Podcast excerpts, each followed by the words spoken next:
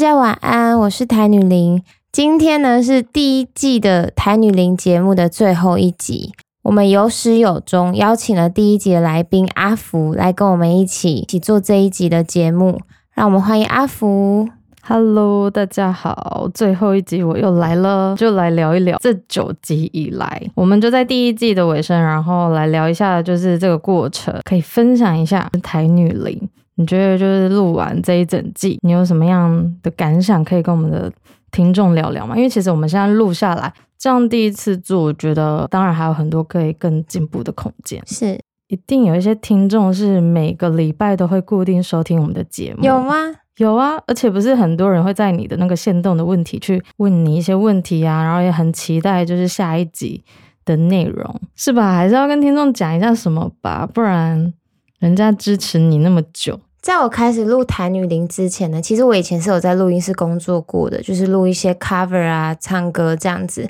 那其实环境是很类似的。那做广播跟做歌曲的录制，其实经验下来是差比较多的。第一个是唱歌就是 非常轻松，但是做节目的话，你必须要反应很快，然后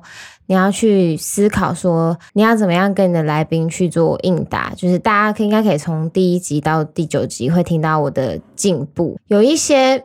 因为我的节目主要是透过职业的访谈，加上我个人的人生故事，然后来宾的价值观，去综合呈现出一个台女零这样的节目。那其实，在访谈这些来宾的过程中，他们嗯，大部分是我的朋友啦，但是在访谈的过程中，我也得知到了很多他们从来没有跟我提过，或者说我们没有一起经历过的一些故事。所以我觉得这个是做这九集节目以来，包含跟阿福一起做第一集，然后跟我的高中老师做第二集，跟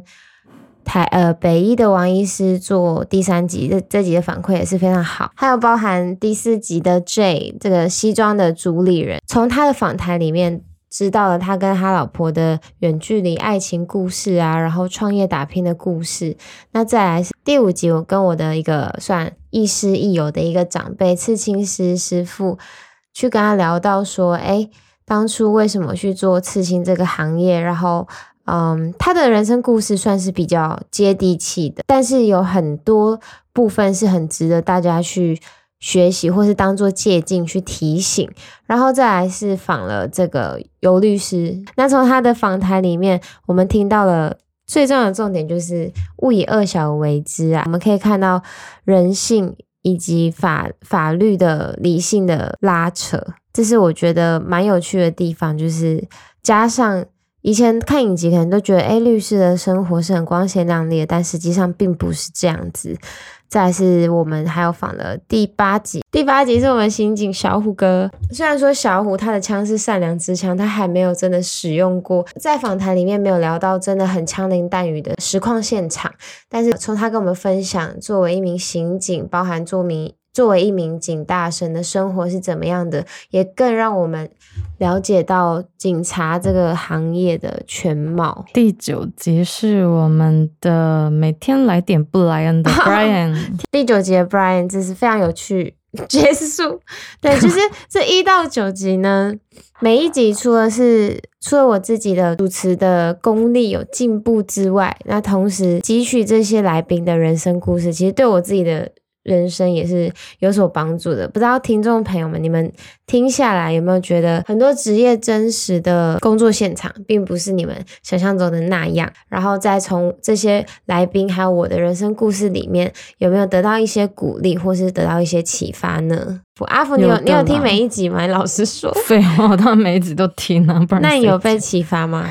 我觉得还蛮有趣的，就是可以透过不同职业的访谈的过程当中，就像刚才谭女林这边提到的，就是可以看到说每一个职业它的现场可能跟我们想象的不太一样，用比较像朋友的方式的聊天，可以让我们更贴近他们的职业跟他们本人的人生故事。所以像我自己就觉得，我真的觉得。第五集的那个师傅，其实他讲的一直到现在，他里面提到的一些有几段故事啊，我自己听了，我就觉得真的当下会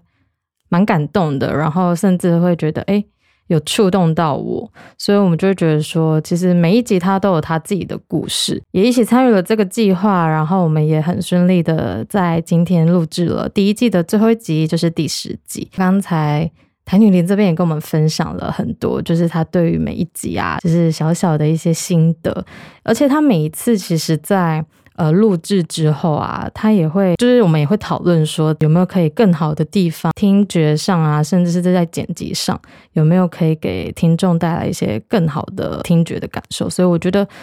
真的是很用心，而且收获满满。接下来就延伸下一题啊，就是我们现在啊，台女林最近刚好有一个新的作品。可以跟大家分享，因为其实我们在那个王医师那一集有分享他的减重的历程，得到许多粉丝的反馈。他本身也是非常努力，到现在焕然一新，整个就变超美的。我今天看起来超暗淡的，我今天看起来超衰的啦。不会不会，那我觉得可以趁这个机会，因为其实还蛮多粉丝都会私讯。台女里关于这个产品的一些内容，我相信也有一些听众可能还不知道，所以我们想说在这一集也可以分享一下这个产品的资讯。简单来说呢，我做了这个产品，它其实跟做减重手术的原理是一样，就是帮助你减少热量的摄取这样子。那因为它是算是食品，也不是药，也不是什么保健食品，所以它基本上是没有任何副作用。再来呢，它非常容易的就可以去做到降低热量这件事情。我们只需要在餐前喝一杯，然后因为里面我添加植物性的菊肉纤维，可以增加饱足感，还有中链脂肪酸，可以帮助你的脂肪快速的通过这些器官到肝脏被代谢，也就是也就是说比较不容易储存脂肪。这样，再来是它口味非常棒，就如果我在追我 IG 的都知道，我给很多朋友试喝过，他们都蛮喜欢的，那又给陌生人喝过，但因为。你知道，朋友有时候都是比较主观嘛，所以有也有给陌生人喝过，他们也觉得这个味道是很不错的。所以说，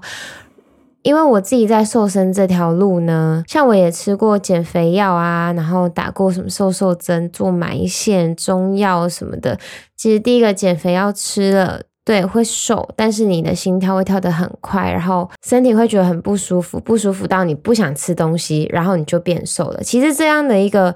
产品等到你一停，因为你很不舒服，然后你一停药之后，你反而你的食量会反弹，然后你就变得更胖。那或是打什么瘦瘦针，其实瘦瘦针本来就在王医师那一集的部分就已经有讲到。第一个是瘦瘦针的取得，目前房间很多并没有得到医师的处方签，然后就是随意在。买的一些管道，那其实使用起来相对是比较危险的，因为使用瘦瘦针的话，它其实还是要考虑到说你的身体、你的体重，然后你的体质，该用多少的剂量去去施打。再来是中药的部分，中药呢，就所以我试过最温和，然后我也觉得最应该是比好处比较多的就是中药的方式，就是它可以。顺便改善你的体质，但缺点就是瘦得很慢。那纵观这一些我走的减重的冤枉路呢，所以我做了这样的一个产品，就是要辅助大家在瘦身的时候可以再轻松一点。你饭前可能喝一杯，或者说一天一天之中选一餐可能比较难消耗热量的那一餐，比如通常是晚餐啊，因为人体在晚上的时候代谢会比较差，选这样的一餐来喝这样的产品呢。可以帮助大家不要摄取那么多热量，进而达到减重的效果。这样子，哎，那我帮那些可能还不知道这个产品的人，就是问一下，就是它是奶茶吗？对，它是奶茶。OK，问一下，请你帮我试喝，为什么不要吗？因为我本身我觉得我已经够瘦了。没有，它不，它是可以像饮料、点心那样的。哦，它不是喝了会让你变瘦，它只是它一样有热量，只是它热量很低，然后它是让你喝了会有饱足感。哦，但因为我不想记录啊，我想喝的话就单纯喝就好。哦，对啊，因为玫瑰，哎，玫瑰应该很多女生都喜欢啊，但是冬天，今天还立冬。好啦，其实就是这个产品呢，现在哎，现那现在还有什么优惠吗？结束了，哦，不好意思，要结束了，因为我首批只有做两百盒，那其实。我觉我对这个产品蛮有信心的，就是用这两百盒打口碑。像我有个美发设计师的一个妹妹，像美发设计师这种行业呢，他们上下班就是用餐的时间都很不固定，因为一忙起来可能一整天都没办法吃饭。那他们下班可能都八九点了，然后这个时候吃个鸡腿便当。那我给他尝试的就是他下班的时候就先喝一杯，然后通常他都是两点才睡，但是他下班差不多八点喝到晚上两点，他也不会觉得饿。再来是喝完之后排便比较顺畅，但不是那种会绞痛的，就是因为里面有植物性的纤维，所以它是帮助你的肠胃蠕动，就等于是很像吃青菜那种感觉，是不会肚子痛的。哦，因为我有看他的记录，其实在一周之内，其实就会有看到一些成绩了。嗯，所以好像如果说对这一块如果有兴趣的话，好像也可以试试看。对，没错，所以。我一开始就是做这两百盒的活动，然后我现在一直被大家催促，因为现在有点缺料，就是我每天都在催干料吗？是干料催？没有，应该这样说好。其实这个计划本来就是预计在十一月底的时候，我才会正式完整的上线。等于说，如果是在那个时候上线的话，大家下单其实就可以，我隔天就可以出货，就是这样很顺的。但是因为很多网友会询问说有没有。之前说好的产品呢，就是因为一开始大家在追踪我的时候，就会想要了解我有没有什么秘方，或是有没有什么方法，或是有没有什么可以帮助到他们的一些经验。所以我很仓促的，就是在我的生日月的月底就开始 push 这个产品的行销。其实其实有点算太早启动了，但是我有给在产品还没办法寄货的时候就下单的朋友，有给他们很多算折扣，因为其实。我的产品，我还有做另外一个东西叫干料。那干料里面有银耳啊、枸杞、芝麻，还有高纤的坚果。其实这个东西成本很高。那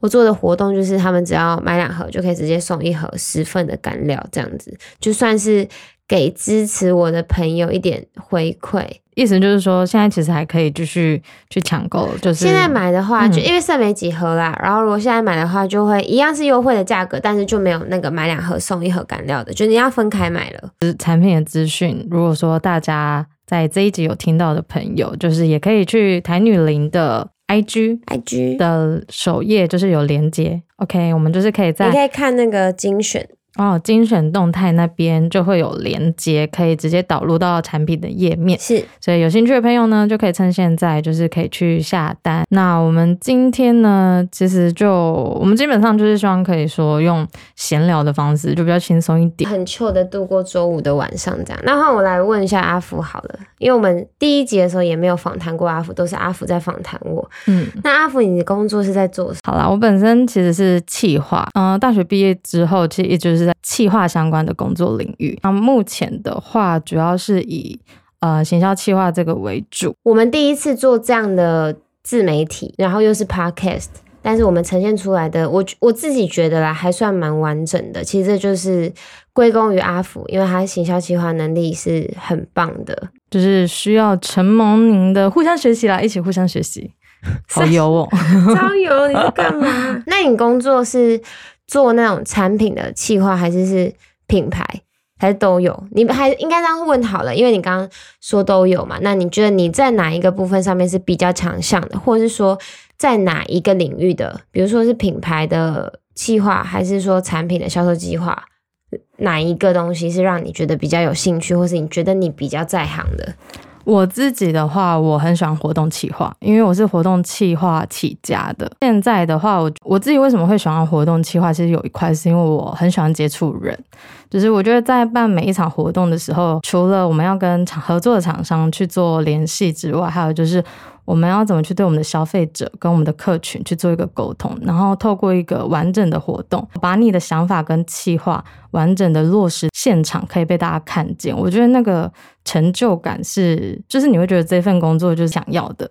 所以我就会觉得在活动当中，因为活动其实都会有一些照片记录嘛，或者说影片记录，过了一阵子再回头去看的时候，就是那些成品依然就是你还是看得到那当时的那个感动，所以。我觉得对我来说，活动计划是我我很喜欢的，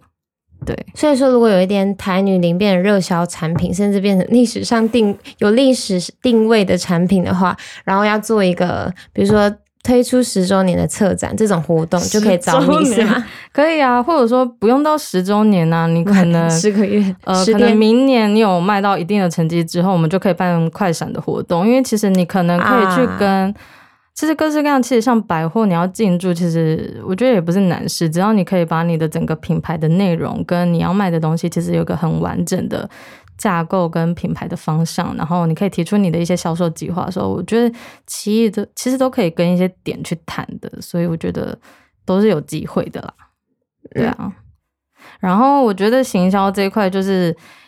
不管是你在哪个企划方面，一定都会接触到，不管是活动呐、产品呐，还是说品牌，这是一定基本的嘛。因为现在大家行销就是新媒体太。变化速度太快了，然后又加上说，可能脸书、IG 他们的机制是一直一直在变动的，所以这个趋势是每一个在这个领域的每个角色，其实都要去一直去 update 的。在活动当中认识到的一些朋友或者客户，其实大家都在这个领域，然后有一些有趣的展，或者说哎不错的一些行销手法。还是说，哎，不错的课程或活动，其实大家都会互相分享。我觉得主要跟大家顺便顺便跟大家介绍一下阿福大概他的工作是什么，然后也让他给听众朋友建议啊，不然都是听别人给建议。好啦，其实我蛮想要聊一个，你可以跟大家聊一下，因为前阵子你不是去法国吗？去玩玩了一个月左右嘛，嗯，然后我觉得就是因为你会在 IG 上面有分享一些，就是。你去玩的一些照片，然后我记得当时，啊，你还没回来之前啊，我们就有讲电话嘛，然后你就跟我分享一些你在那边玩的一些就是感想，就是我觉得印象蛮深刻。你那时候其实有讲说，就是你觉得你去到法国之后，就是改变你蛮多的一些想法，就是就世界真的很大。我觉得你可以跟大家分享一下这个你在法国的一些。这个这次旅行的那个体验嘛，听过一种说法，出国是二次混血，也就是说，你从小到大，从小到大你都在台湾长大，那你所接触到的资讯，其实是这个国家之下呢，其实我们可以汲取到的资讯，大部分都是当嗯执政党在给的一些资讯。那再来，嗯，台湾很小，所以你会觉得你跟身边的人都非常紧密，可能台中到台东。开五个小时，四个四个小时其实就可以到了。那你会觉得说，哦，那边发生什么事对我台中好像很重要。我到了法国之后，台湾可能台湾的大小可能就只有法国的一个森林那么小。我在那里体验到的是人跟人之间的关系呢，其实不需要这么样的，好像什么事情都是一件大事一样。你只需要去在乎好你爱你的人跟你爱的人，这样就可以了。其他的事情。因为世界太大，因为国家太大，你要去很 care 它，其实也比较难。我很欣赏他们对于美的那种追求，包含他们在建大楼，他们也要把外面就是拉皮、拉那个塑胶画布，拉得很漂亮、很典雅，这样就是在施工，可是还是要把它弄成像那样。只是说去法国，当然，呃，我去法国是去巴黎这个城市，当然也有很多诶破灭的一些。体验，比方说巴黎人真的是有这么难找厕所嘛？他们很喜欢在随地上厕所，然后街道很容易会闻得到尿骚味，然后在塞纳河畔很浪漫，没有错，但也很多老鼠，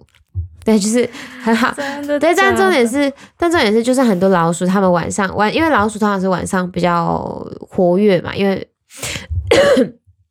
就算是半晚上，很多老鼠，他们还是可以坐在河畔喝酒啊，还是觉得浪漫，垃圾还是拉成这样，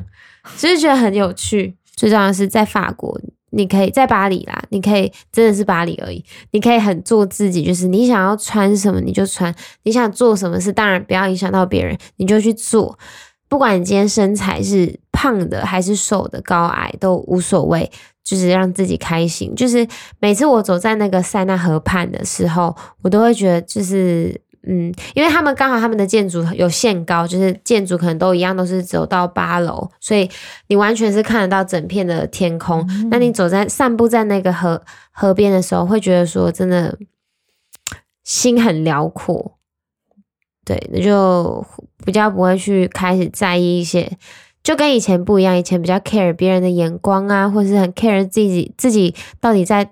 现在住的台湾这个社会阶层里面，在哪一个阶层够不够努力，钱赚的够不够多，但到那那那边的时候，好像就没有那么重要。就算我嗯今天我只是一个在住在塞纳河畔，一天只赚十欧，十欧是台币，现在是三百多吧，